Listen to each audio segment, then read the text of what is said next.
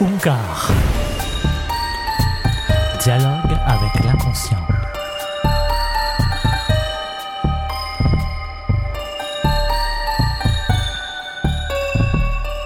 Bonjour à toutes et à tous et bienvenue pour euh, cette série de podcasts euh, consacrée à la méthode Ungar.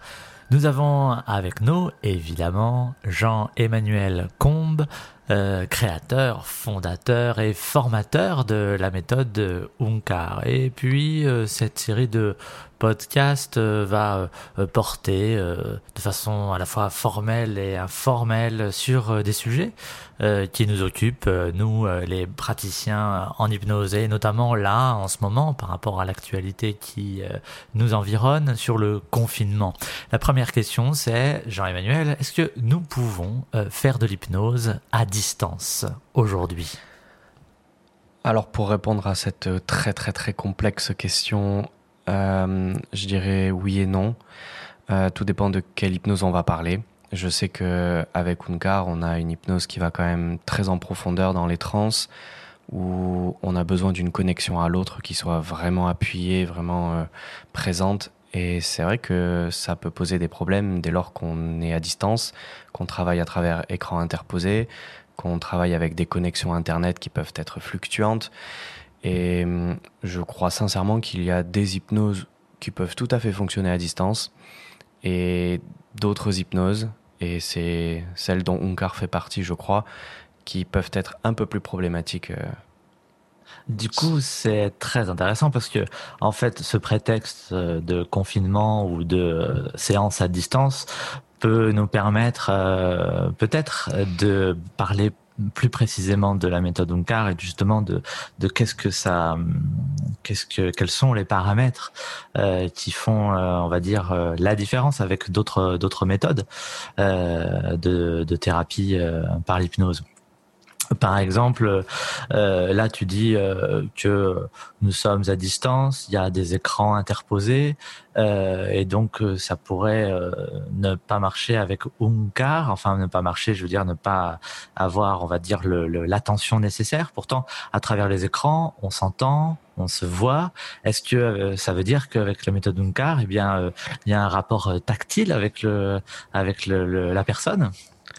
Je dirais pas un rapport tactile, mais en tout cas un rapport de présence. C'est-à-dire que je crois vraiment important la notion de, de, de présence à l'autre, physique, euh, à savoir que si la personne à un moment donné a son inconscient qui la pousse à libérer des émotions, par exemple, euh, il y a une énorme différence, je pense, quand on est entouré d'un praticien qui est là, qui apporte un côté euh, rassurant, protecteur.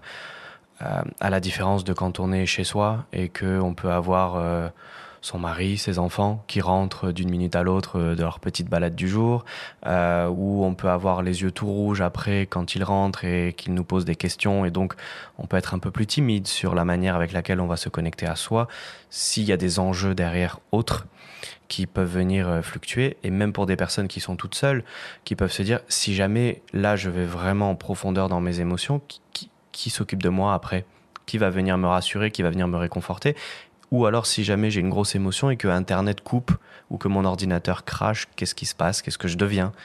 Alors que quand on est euh, avec euh, le praticien dans son cabinet, il y a cette idée que entre ces quatre murs-là, tout peut se passer. On est dans un endroit sécurisé et, et c'est autorisé.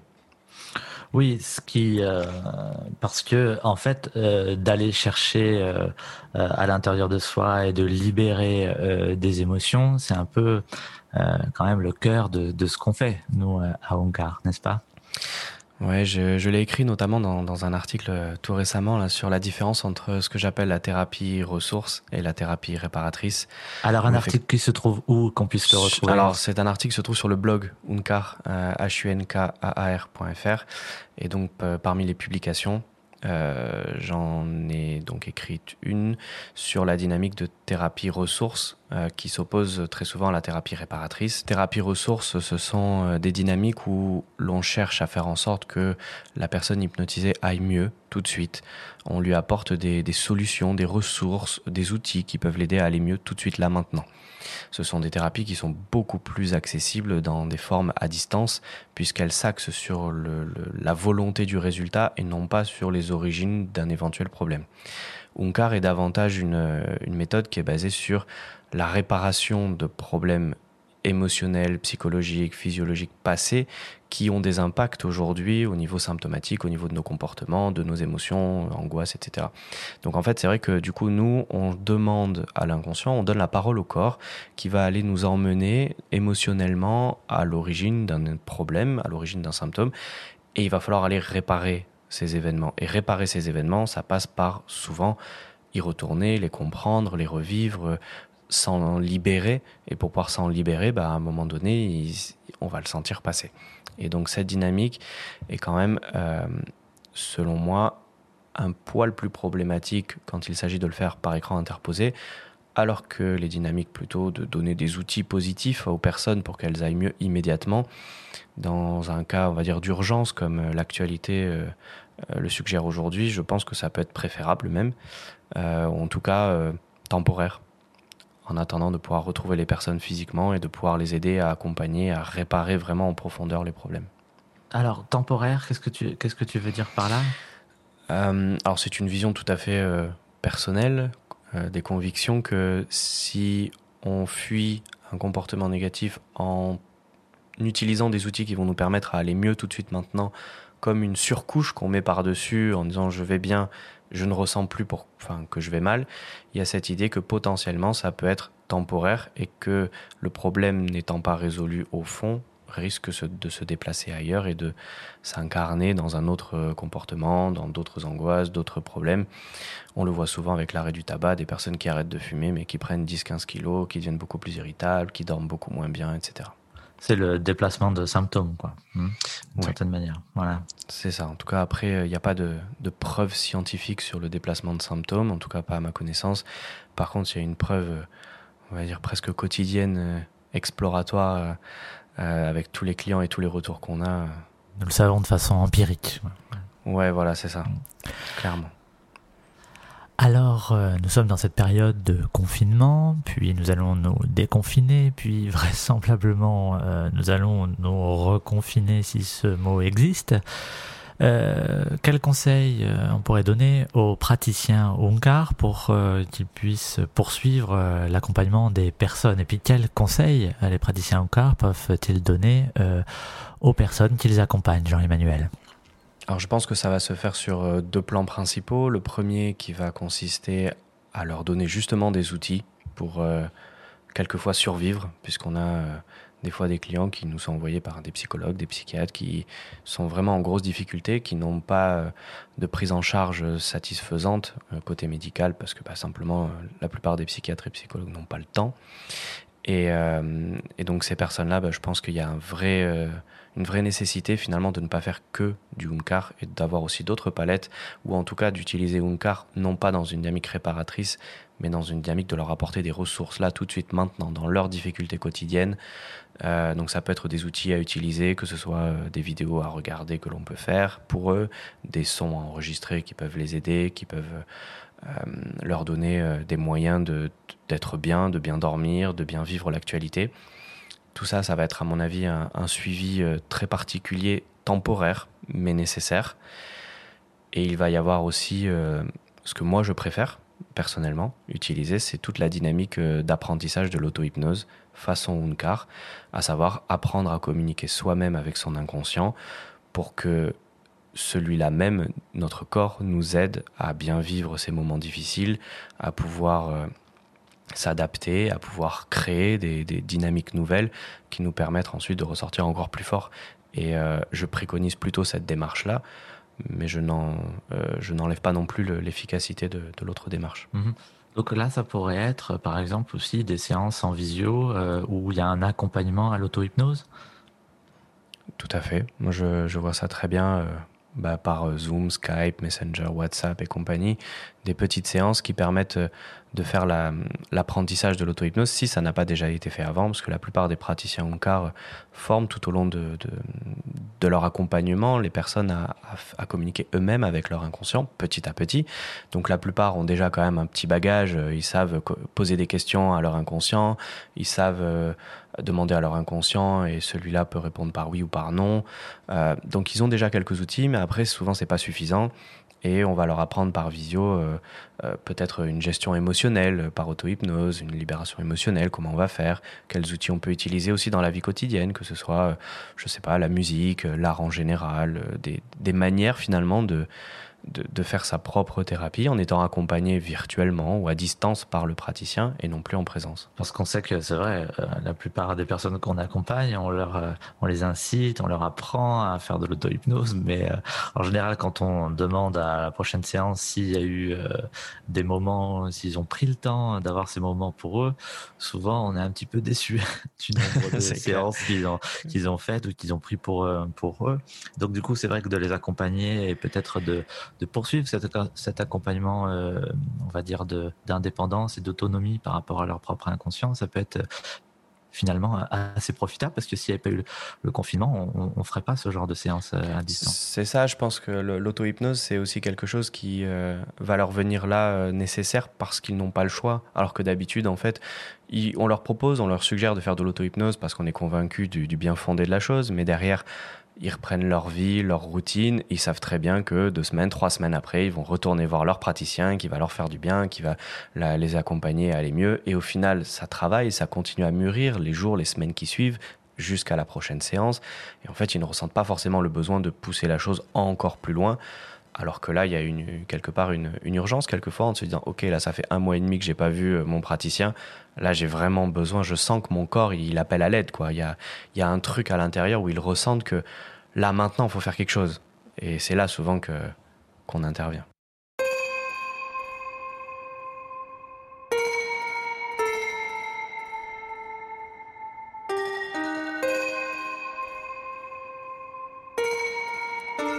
C'est ça, la, vraie euh, protection de l'auto-hypnose, c'est qu'on va libérer en fonction de ce qu'on est capable de libérer. Et que si je suis tout seul dans mon lit en train de me faire une séance d'auto-hypnose et que j'ai des émotions qui montent, je sais que ces émotions ne vont pas me submerger plus que ce que je suis capable d'accepter. Alors que quand on est avec un praticien, euh, à partir du moment où on se sent hyper en sécurité avec lui, dans son cabinet, etc., on peut des fois repousser un peu ses limites avec un peu de courage, avec un peu de, de, force intérieure, d'aller un peu plus loin que ce qu'on, et même des fois beaucoup plus loin avec le rapport thérapeutique qui augmente et la confiance qui augmente avec le praticien. Et quand on va beaucoup plus loin comme ça, on crée ce rapport de confiance qui, par écran interposé, peut se reproduire l'inconscient, le corps. Je ne sais pas s'il est capable vraiment de faire la différence avec ce, côté présentiel ou ce côté purement virtuel. Et si là je ferme les yeux et que tu m'accompagnes par ta voix dans une séance d'hypnose avec mon inconscient, euh, je pense que lui, il va vouloir libérer comme si tu étais là, comme si tu étais là, proche de moi, et même peut-être encore plus avec le casque où je t'entends super bien. Euh, et à ce côté, ça peut être très prenant. Et si à un moment donné, je me laisse emporter dans des émotions qui sont vraiment très difficiles et la connexion coupe, bah moi, c'est la question que je me pose de qu'est-ce qu'on fait, quoi comment la personne va gérer? Alors on peut préparer, on peut poser des, ce qu'on appelle des fusibles, c'est-à-dire des, présuppositions, des propositions à la personne, comme quoi peu importe ce qu'il se passe, tout se passera bien. Si la connexion Internet se coupe, tout redeviendra parfaitement à la normale. Mais au final, on sait très bien, euh, quand on pratique la méthode Unkar, qu'on peut avoir des parties de nous qui ne sont pas aussi... Euh, dociles. dociles, voilà, merci. c'est ça. Donc, euh, je ne me moi, personnellement, je, voilà, je ne ferai pas confiance à 200%. Donc, euh, deux, deux, éléments. Euh, D'abord, on peut accompagner les personnes qu'on suit par euh, des petites vidéos sur euh, de la musique, sur de l'art en général, sur euh, selon selon les personnalités, comme tu disais, avec des choses plutôt, on va dire, relaxantes, hein, de l'hypnose peut-être qu'on qu'on connaît un peu plus. Et puis aussi, là où tu dis cette deuxième solution que tu préfères, qui est vraiment celle de l'accompagnement par donc euh, des séances plus courtes euh, en visio avec un, un, vrai accompagnement autour de, de l'auto-hypnose euh, et, avec ce, balisage-là, on va dire. Oui, parce que je pense en plus que dans les périodes de, confinement ou en tout cas de, de changement soudain comme ça pour le corps et pour les émotions, que l'inconscient cherche d'autant plus à s'exprimer et, euh, et, juste se poser quelques minutes, euh, une fois par jour, une fois tous les deux, trois jours, pour écouter ce que son corps a à dire, même si c'est des peurs, même si c'est des angoisses, bah, ça fait du bien et ça permet de, passer les, jours qui suivent un peu mieux ensuite. D'accord, très bien. Bah, c'est déjà deux super conseils pour, euh, pour les praticiens et les autres qui, qui s'intéressent à, à, la méthode Onkar.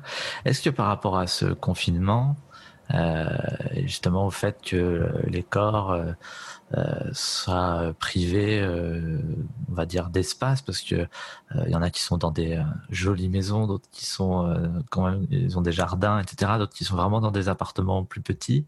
Est-ce qu'il y a quelque chose, toi, qui pourrait, qui te vient là comme conseil ou comme comme idée pour euh, soulager un petit peu euh, les, tensions euh, conscientes, inconscientes. Mm, mm. Après, je, pense sincèrement que là encore, on a toujours les mêmes deux dynamiques. C'est soit effectivement on cherche à apaiser le corps de cette difficulté, à rester dans des petits espaces toute la journée et la nuit, et des fois entouré des mêmes personnes où ça peut devenir compliqué de les côtoyer après plusieurs jours ou semaines ensemble non-stop.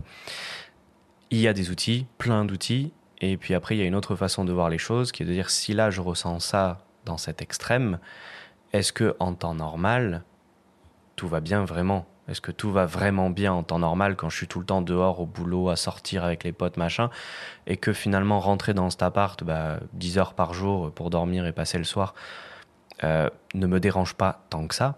Mais si finalement j'y passe 24 heures et que je vois à quel point ça me fait imploser à l'intérieur, est-ce que vraiment d'habitude ça va si bien que ça?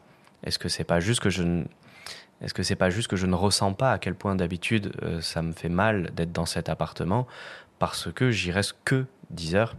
Et, et, ça je le vois effectivement parce que bah, j'ai eu euh, la chance d'avoir mon corps qui crie euh, des alertes quand je suis quand j'étais en ville. J'ai vécu à Toulouse en plein centre-ville, donc je, connais cette cette villa dans 9 mètres carrés pendant trois ans euh, en tant qu'étudiant. J'ai connu donc avec les douches communes et toilettes communes, donc euh, j'ai donné et et mon corps a vraiment crié stop, on n'en peut plus quoi. Et et à l'intérieur, j'ai vraiment eu cette envie de m'écarter de la ville. Et petit à petit, au début, je me suis écarté un peu plus, un peu plus excentré du centre-ville. Puis je suis allé au sud de Toulouse. Puis j'ai reculé encore un peu. Puis là aujourd'hui je suis à 35 km au sud de Toulouse dans la Cambrousse. Et en fait mon corps a petit à petit m'a demandé finalement de m'éloigner. Et le compromis étant de, bah oui, mais mon boulot il est en centre-ville, donc mes locaux ils sont en centre-ville, je vais en centre-ville pour aller travailler. Ça a été un compromis. Et je pense qu'en fait, les gens vont devoir se poser la question de quel compromis ils vont être prêts à faire pour que le retour à la normale, qui n'existera peut-être plus aujourd'hui, euh, on parle déjà de deuxième vague de coronavirus et de, euh, de, reconfinement, si jamais le virus euh, vit bien l'été, il y a déjà des, des, reconfinements prévus dès qu'on passe certaines statistiques. Et donc s'adapter à ça, c'est aussi se poser les, les, questions de savoir dans quelle dynamique on va. Est-ce qu'on veut juste survivre, aller mieux jusqu'à que tout redevienne normal, ou est-ce qu'on veut aller voir qu'est-ce qui se passe vraiment à l'intérieur, et pourquoi pas ensuite prendre les décisions qui s'imposent. C'est toujours cet esprit euh, d'Onkar que tu incarnes, Jean-Emmanuel, qui est toujours de quand il y a un moment de crise, aller voir en fait euh, qu'est-ce que cette crise va révéler en nous. C'est ça. Après, ça peut être aussi euh, des allers-retours. Je sais que moi personnellement, je fonctionne comme ça pendant ce confinement, c'est que je vais avoir des jours, ce que j'appelle des jours off. C'est euh, des jours où en fait euh, bah, j'ai envie de rien faire. J'ai envie de jouer sur l'ordinateur, de, de regarder des séries et, le temps passe et je culpabilise que le temps passe et arrivé le soir, je me dis oups, j'ai rien fait aujourd'hui, journée foutue. Alors que j'ai d'habitude un rythme de vie où euh, bah, c'est travail, famille, vie active non-stop avec mon car, street hypnose et tout ça. Enfin, j'ai pas deux secondes à moi. Et là, j'ai des fois 12 euh, heures pour moi et je ne fais absolument rien, ce que j'appelle mon jour off. Et puis le lendemain, je vais avoir euh, un jour euh, que je vais appeler moi un jour ressource, c'est-à-dire que je vais avoir envie de faire des choses qui me font du bien. Euh, faire un petit tour à moto, faire euh, me balader dans le jardin, euh, sortir ma chienne, être avec ma chérie dehors au soleil, pouvoir prendre un peu de bon temps, etc. Ou simplement même à l'intérieur, passer du temps, je sais pas, sur Skype avec un ami à jouer sur l'ordi, mais pas tout seul, d'être, de faire, je sais pas, une douche bien chaude que je me permets pas d'habitude, un peu plus longue. Enfin bref, des choses qui vont me faire du bien, bouquiner par exemple. Et puis il va y avoir des jours on les jours libération, les jours où il va falloir se reconnecter à des choses un peu difficiles, se reconnecter à qu'est-ce que ça fait là de ne pas pouvoir euh, de voir le compte en banque euh, professionnel qui qui chute, qui chute, qui chute et de voir le zéro arriver bientôt et de se dire est-ce que ça va redémarrer avant, est-ce que je vais être dans la merde, est-ce que l'entreprise va s'arrêter, est-ce que et donc d'aller me confronter finalement à toutes ces peurs et pas juste les fuir, pas juste faire des journées ressources, pas juste faire des journées séries, mais d'avoir finalement des, un temps pour tout. Je pense que ça peut être aussi pas mal. Euh, et dans les journées ressources, bah, on peut tout à fait avoir de l'hypnose aussi, de l'auto-hypnose qui soit je me fais du bien. Euh, je vais mettre de la musique, je vais, me, je vais prendre soin de moi, je vais euh, m'allonger, je vais être sur le lit ou quelque part, je vais mettre le casque et je vais juste profiter. Et puis le lendemain, ça peut être je fais de l'auto-hypnose, mais cette fois je vais aller confronter mes peurs et je vais chialer s'il le faut et ça va être horrible et je vais crier peut-être. Désolé les voisins s'il y en a, mais au moins je me libère et ça va mieux. Eh bien, merci Jean-Emmanuel pour euh, ce premier euh, podcast de cette euh, série autour de la méthode Unkar. Merci à vous toutes et tous pour votre écoute et à très bientôt.